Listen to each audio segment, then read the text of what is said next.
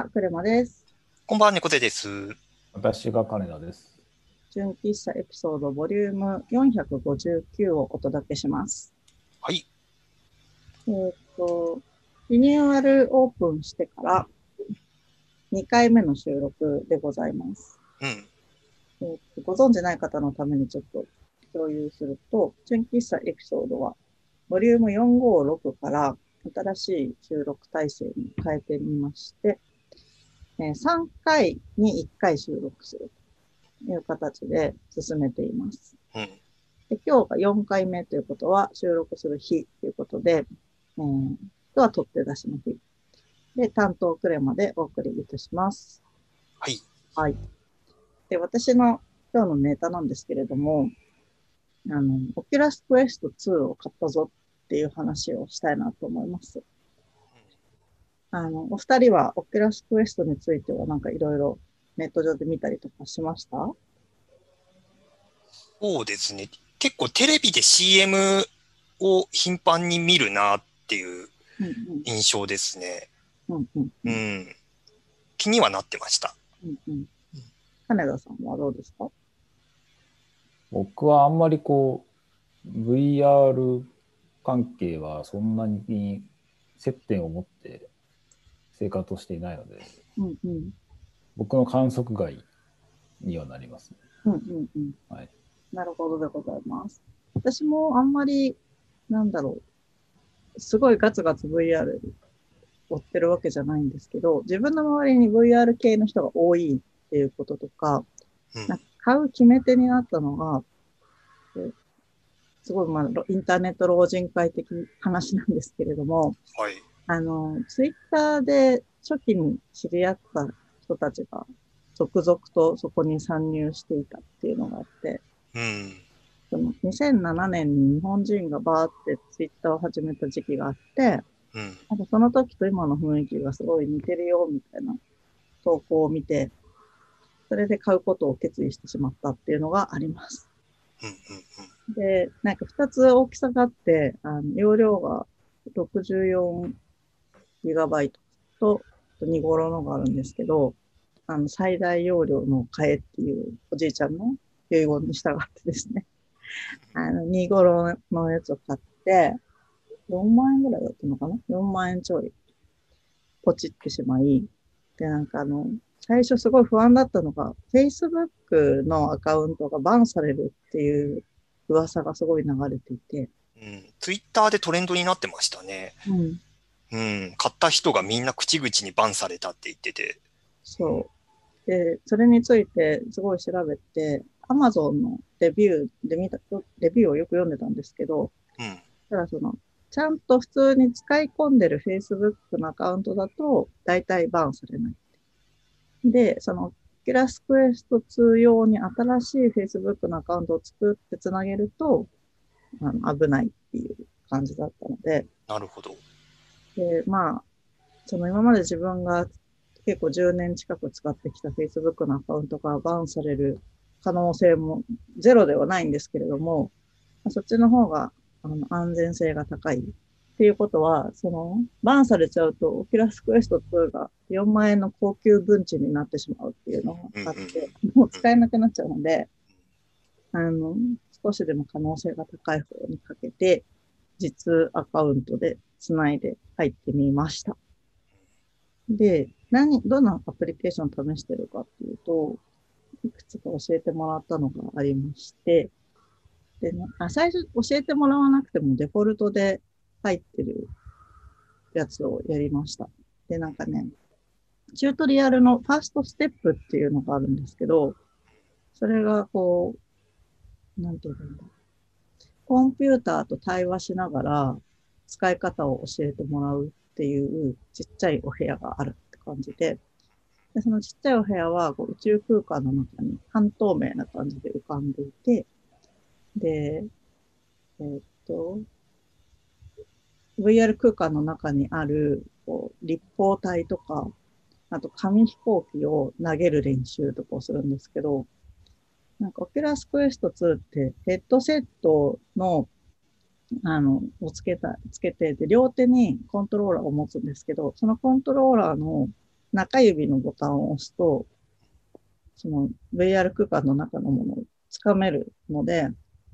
掴んで投げるっていう練習をするんですけど。うん。じゃあ紙飛行機もその紙飛行機を掴む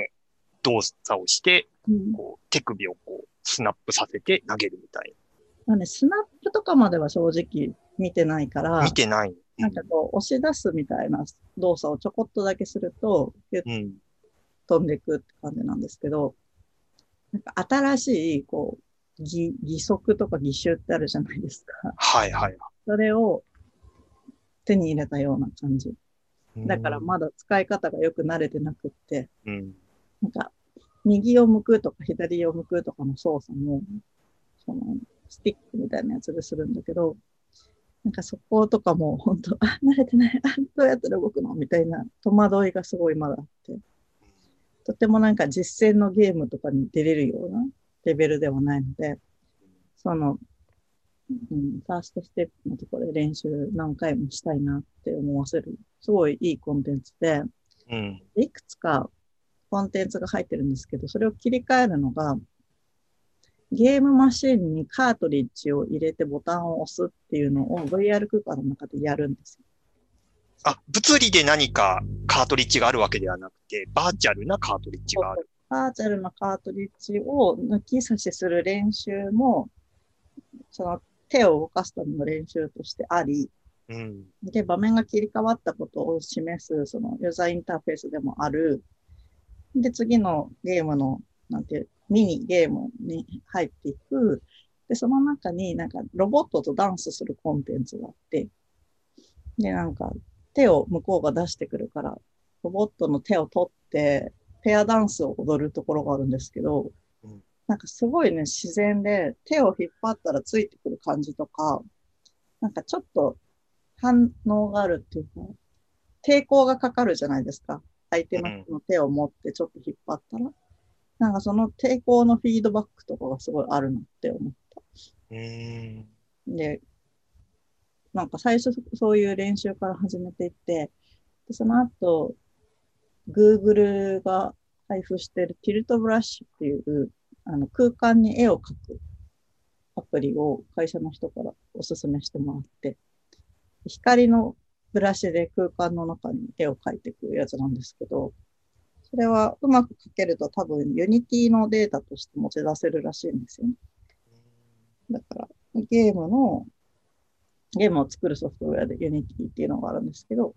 なんかそれの下絵を描くためのアプリみたいな感じなこともできる。お絵描きアプリを試したりとか、うん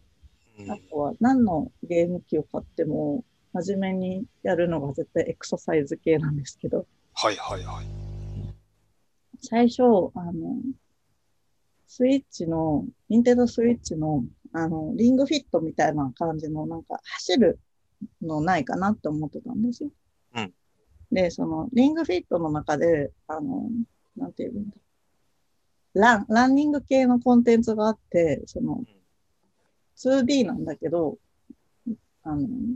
仮想空間の中を走っていくっていうコンテンツがあるんですけど、それがすごい楽しくて、うん。それが VR だったらもっと楽しいんじゃないかなと思って、なんかランニングとかマラソンとかで検索したんだけど、なかなかそういうコンテンツは見つけられてなくって、もしかしたらあるかもしれない。それで、一個あったのは、そのフィットネスクラブに行くっていう、まあ仮想のフィットネスクラブのコンテンツが3000円ぐらいで売ってたから、まあそれを買いました。買うときは、ペイパルのアカウントをもう紐付けてあって、結構ガンガン変えちゃうので、課金マジ注意っていう感じがするんですけど、あのでそのフィットネスのコンテンツの中に、ダンスとボクササイズが入ってて、で、ボクササイズめちゃ楽しいから、やってるうちにですね、なんか気づいたのが、顔の前に自分が意識してない10センチぐらいの出っ張りがあるのを、まだそれ自分の体の一部として認識できてないから、なんかボクササイズで手を打って戻すときに、そこにガーンとぶつけちゃうんですよ。ああ、なるほど。うん。なんか、車を運転してる人の車幅感覚っていうのがあると思うんですけど、うん自分の車の幅を体の延長みたいに感じてないと、ぶつけたりこすったりすると思うんですよね。うん。それと一緒で、その顔の出っ張りと、あと手に持ってるコントローラーのその7、8センチの空間みたいなのを認識してないから、それを認識しないとすごいどんどんぶつかるなって思ったと同時に、多分今後、これがもっと発展してきて次のバージョンとか出たら、これがどんどん小さくなっていくんだろうなって思って、まあ意識しなくても、それこそコンタクトレンズみたいのを入れたら OK うん。感じになるのかなって思いながらガンガンぶつけてました。話でした。それぐらいかな。あ、あともう一個思い出した。でね、なんか一人で使ってると面白くないので、あの友達と繋がりたいなって思って、でそれがさっき言ってたそのツイッターを2007年に始めた組の、まあ、いい意味でインターネット老人会な人たちがいるんですけど、その人たちが VR チャットっていうアプリの中で遊遊んでるので、夜な夜な。そこに混ぜてほしいっていうのをお願いして、で昨日の夜、VR チャットの中であったんですけど、もう声で喋れるんですよね。アバターを通じて。あ、じゃあ目の前には自分の友達のアバターが、うん。こう、う要は表示されているというか。そうそうそう。うん。で、その仮想空間の中に友達のアバターがいて、で、全然もちろん見慣れぬ姿なんですけど、アニメキャラっぽい子とか、あとロボットっぽい子とかいろんな人がいて。で、でも頭の上に全部名前が出てるので、あの、誰が誰かはちゃんとわかるって感じで。で、あの、私がすごいお世話になってる、堀さんっていう YouTube とブログをやってらっしゃる、著作もたくさんあるあの方がいらっしゃるんですけど、堀さんが全部案内してくれて、今、左手に何々がありますよね、みたいなのを全部解説してくださって、え教え方が猛烈にうまいんですよ。えで、堀さんのインストラクションで、友達申請の仕方とか、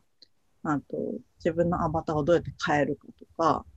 あと、座ったままでプレイするモードはこうだよとか、いろいろ、ここで、あの、なんだろう。なんかいろんなワールドっていうのに分かれてるので、ワールドを移動する方法とか、うん。昨日すごい教えていただいて、で、9時半に集合しようって言ってたから、知り合いの人たちも来てくれてて、結局10人ぐらいでワイワイしてあた。結構多いですね。そうそううそう。ん。で、Facebook 上にグループがあって、そこで9時半に来るよみたいなのを投稿しといてくれたので、それでいろんな方と知り合いました。で、あの、前からの知り合いのお友達と会えたのも良かったんですけど、一個面白かったのが、あの、私の友達の、えっと、ともみんって私が勝手に呼んでる人がいるんですけど、ともみんの Facebook の投稿でいつも見てる、その VR 上のホストクラブがあって、え、そんなのあるんですか？はい。で、ええまあ、本当にお金を取って営業してるっていうよりは楽しみでみんなやってるんだけど、うん。あの女の人のプレイヤーがそのホストクラブに行くと、超優しくしてもらえて、すごいときめきをもらえるっていう噂のホストクラブが月に何回かうん開店してて、でそのホストさんの人がいたんですよ。うん。で、姿はすごい可愛い女の子の猫耳ついてるキャラクターなんだけど、まあ声は普通に男の人の声で、で、さすがホストっていう感じで、なんか、お客さん候補だから優しくしといた方がいいよみたいなイントロダクションがあったんですけど、すっごい親切にいろいろ写真撮ってくださったりとかして、うん。ああ、さすがやなって思ったと同時に、次にお店に行こうって思いました。そこはもうリアルで会おうみたいな。はい、もうリアルじゃなくて、その、あ VR のホストクラブに行こう。あ、なるほど、なるほ絶対にリアルがないのがすごいいいところだなって思って。ど。なるほど。気軽ですからね、そこは。うんハードルが低い。うんそうそうそう。私すごい結構コミュ障っていうか、あんまりうまく知らない人と喋りづらいところがあるんですけど、うん。まあ、なんか申し訳ないなと思いながらも、すごいさすがコミュニケーションのプロだなって思ったっていう感じですね。うんで、そんなこんなでいろんな人とワイワイして、鬼ごっこをしようっていうことで、鬼ごっこ？はい。あの、VR チャットの中でゲームをできるワールドがあって、で、なんかゾンビに、誰かが一人ゾンビで、ゾンビに捕まると自分も感染されてゾンビになるぞっていうゲームがあって、うん。なんか迷路みたいな空間を走り回るんですけど、そこでいきなり VR 酔いがぐわーってきて、うん。吐きそうになっちゃったんです。うん本当に、なんか数年ぶりにこの感覚、車酔いとか最近しなかったから、うん。もう本当にえずいちゃって。あ、もうそのレベルだったんですね。でもなんか追いかけっこして、自分がゾンビだったから、友達の武者さんっていう人を捕まえた瞬間に、ごめん、私本当吐きそうだから、落ちます、みたいな感じになって、で、他の人に言っとくよって言ってもらえて、私はそこで抜けたっていう。うん。うんで、なんか、最初の本は広い景色の中にいたから、なんか、ちょっと動いた時の周りの空風景のズレっていうのが少なくて、うん。酔いにくかった気がしていて、狭い空間の中に入ると、ちょっと動くと壁とかがすごいグワッて動くんですよ。そうすると、自分が予測してるよりも周りがすごいグワングワン動くから、うん。酔っちゃったみたいで、うん。あそこまで吐きそうになると思わなかった？すごい。追いやすい空間とそうじゃない空間っていうのが結構はっきり分かれるんですね。うん。あと、原因こうなんじゃないって言われたのが、えっとうん自分の視力とか、あの、ちょっとメガネの上にかけてるから合ってないんじゃないかっていうので、うん。そこら辺をきっちり合わせておかないと酔いやすいよって言われたん。うん。で、なんかメガネかけてて、汗っかきだからちょっとなんか汗がオキュラスクエスト2の中にこもって、なんかちょっと曇ってるっていう感じで、それでね、なんかぼんやりしてるから余計酔っちゃったのかな。うん。いろいろコンタクトにしようかなとか。オキュラスクエストのためだけに？あ、コンタクトもともと持ってるんですけど、うん。家では使わないんですよね。うん。ダンスするときしか使ってなくって。うん。うん、でもなんかメガネの上にあれをはめることによってすっごいなんかクラクラするっていうか、うん、なのでちょっと視力の調整は大切なんじゃないかなって思ってるって感じですね。はい。以上、私のオキュラスクエスト2初体験をめちゃめちゃ一人で語っちゃいましたけれども、いいなんかありますか？コメント。いや、オキュラスクエストはおいくら万円ですか？私のその256ので4万ちょいかな ?4 万に ?4 万